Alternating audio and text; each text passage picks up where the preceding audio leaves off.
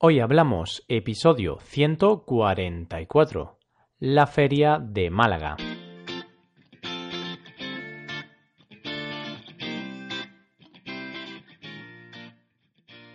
Bienvenidos a Hoy Hablamos, el podcast para aprender español cada día. Ya lo sabéis, publicamos nuestro podcast de lunes a viernes.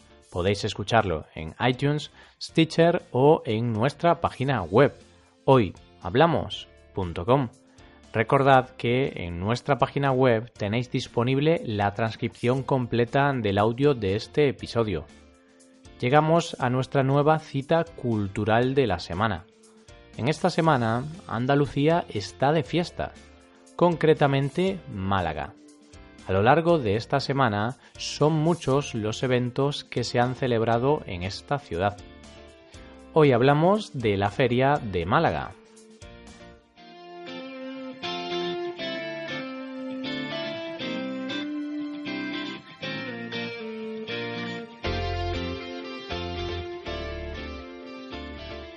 Así es, los últimos días, la ciudad de Málaga ha sido un no parar de eventos y de celebraciones.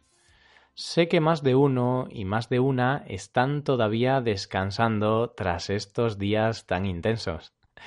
Y es que esta ciudad ha acogido una de las ferias con más renombre de España, la Feria de Málaga, aunque también se la conoce como la Feria de Agosto ya que siempre se celebra a mediados de este caluroso mes.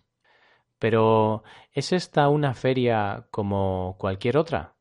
¿Qué tiene de especial? Bien, esta feria se conoce como la Gran Fiesta del Verano. No en vano, está ubicada en Málaga, la capital de la Costa del Sol, uno de los sitios más visitados en verano en toda Europa, por lo que malagueños y turistas disfrutan juntos de esta celebración. Así que vayamos por partes. Te voy a explicar un poco qué se hace en esta feria y cómo sacarle el mayor partido para disfrutar de los eventos más importantes.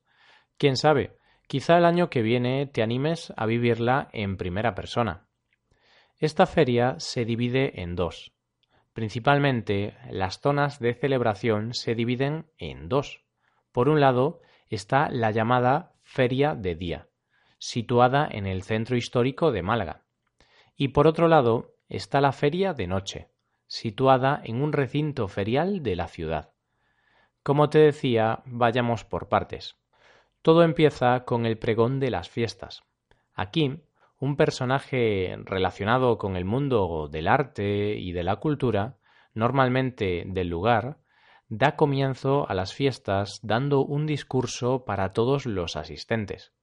Este año ha sido el turno de la Mari, la vocalista del grupo de música llamado Chambao.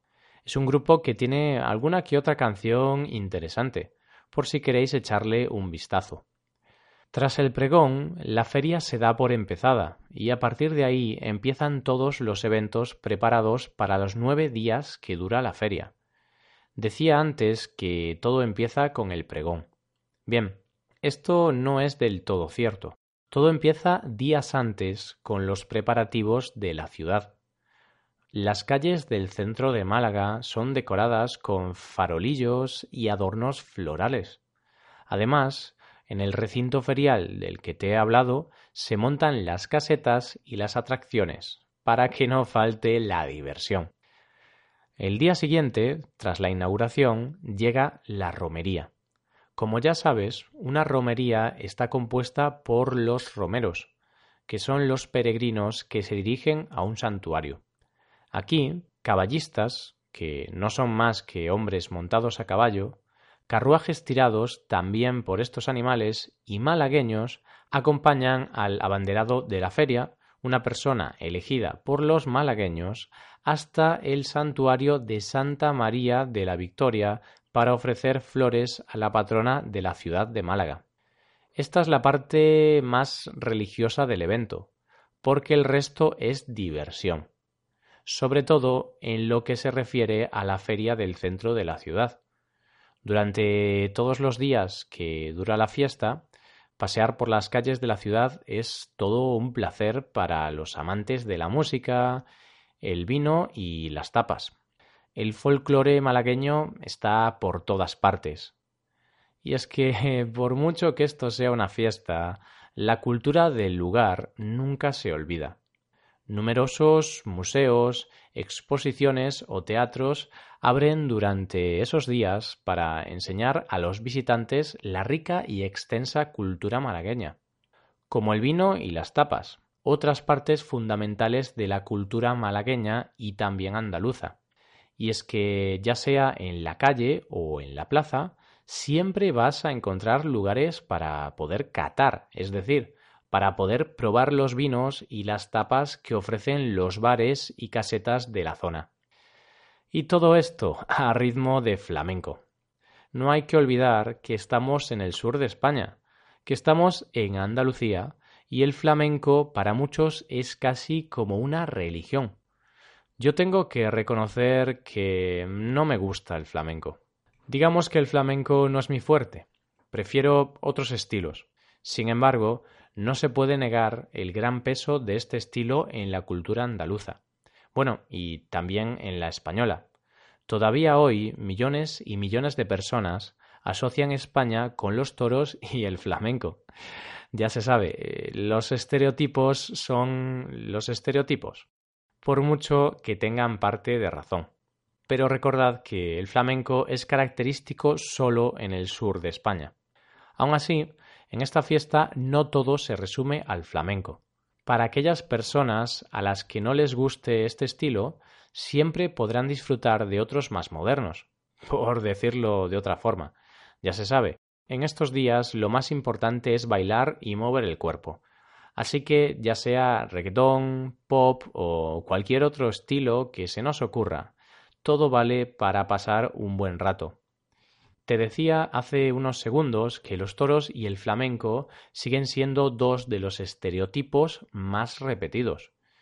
Pues en este caso con razón, puesto que estos días de feria los amantes de los toros, los amantes de la tauromaquia, están de enhorabuena. Cada tarde, durante los ocho días que dura la feria, en la plaza de toros de la ciudad hay una corrida de toros con los toreros más reconocidos del país.